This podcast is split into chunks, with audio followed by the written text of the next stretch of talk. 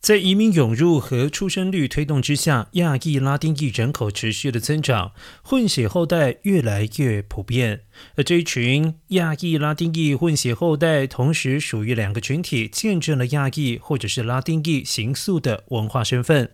而在面临语言、文化还有身份的复杂性之际，展现出独特的融合特质，或许可以让人预见未来的加州，还有美国的未来。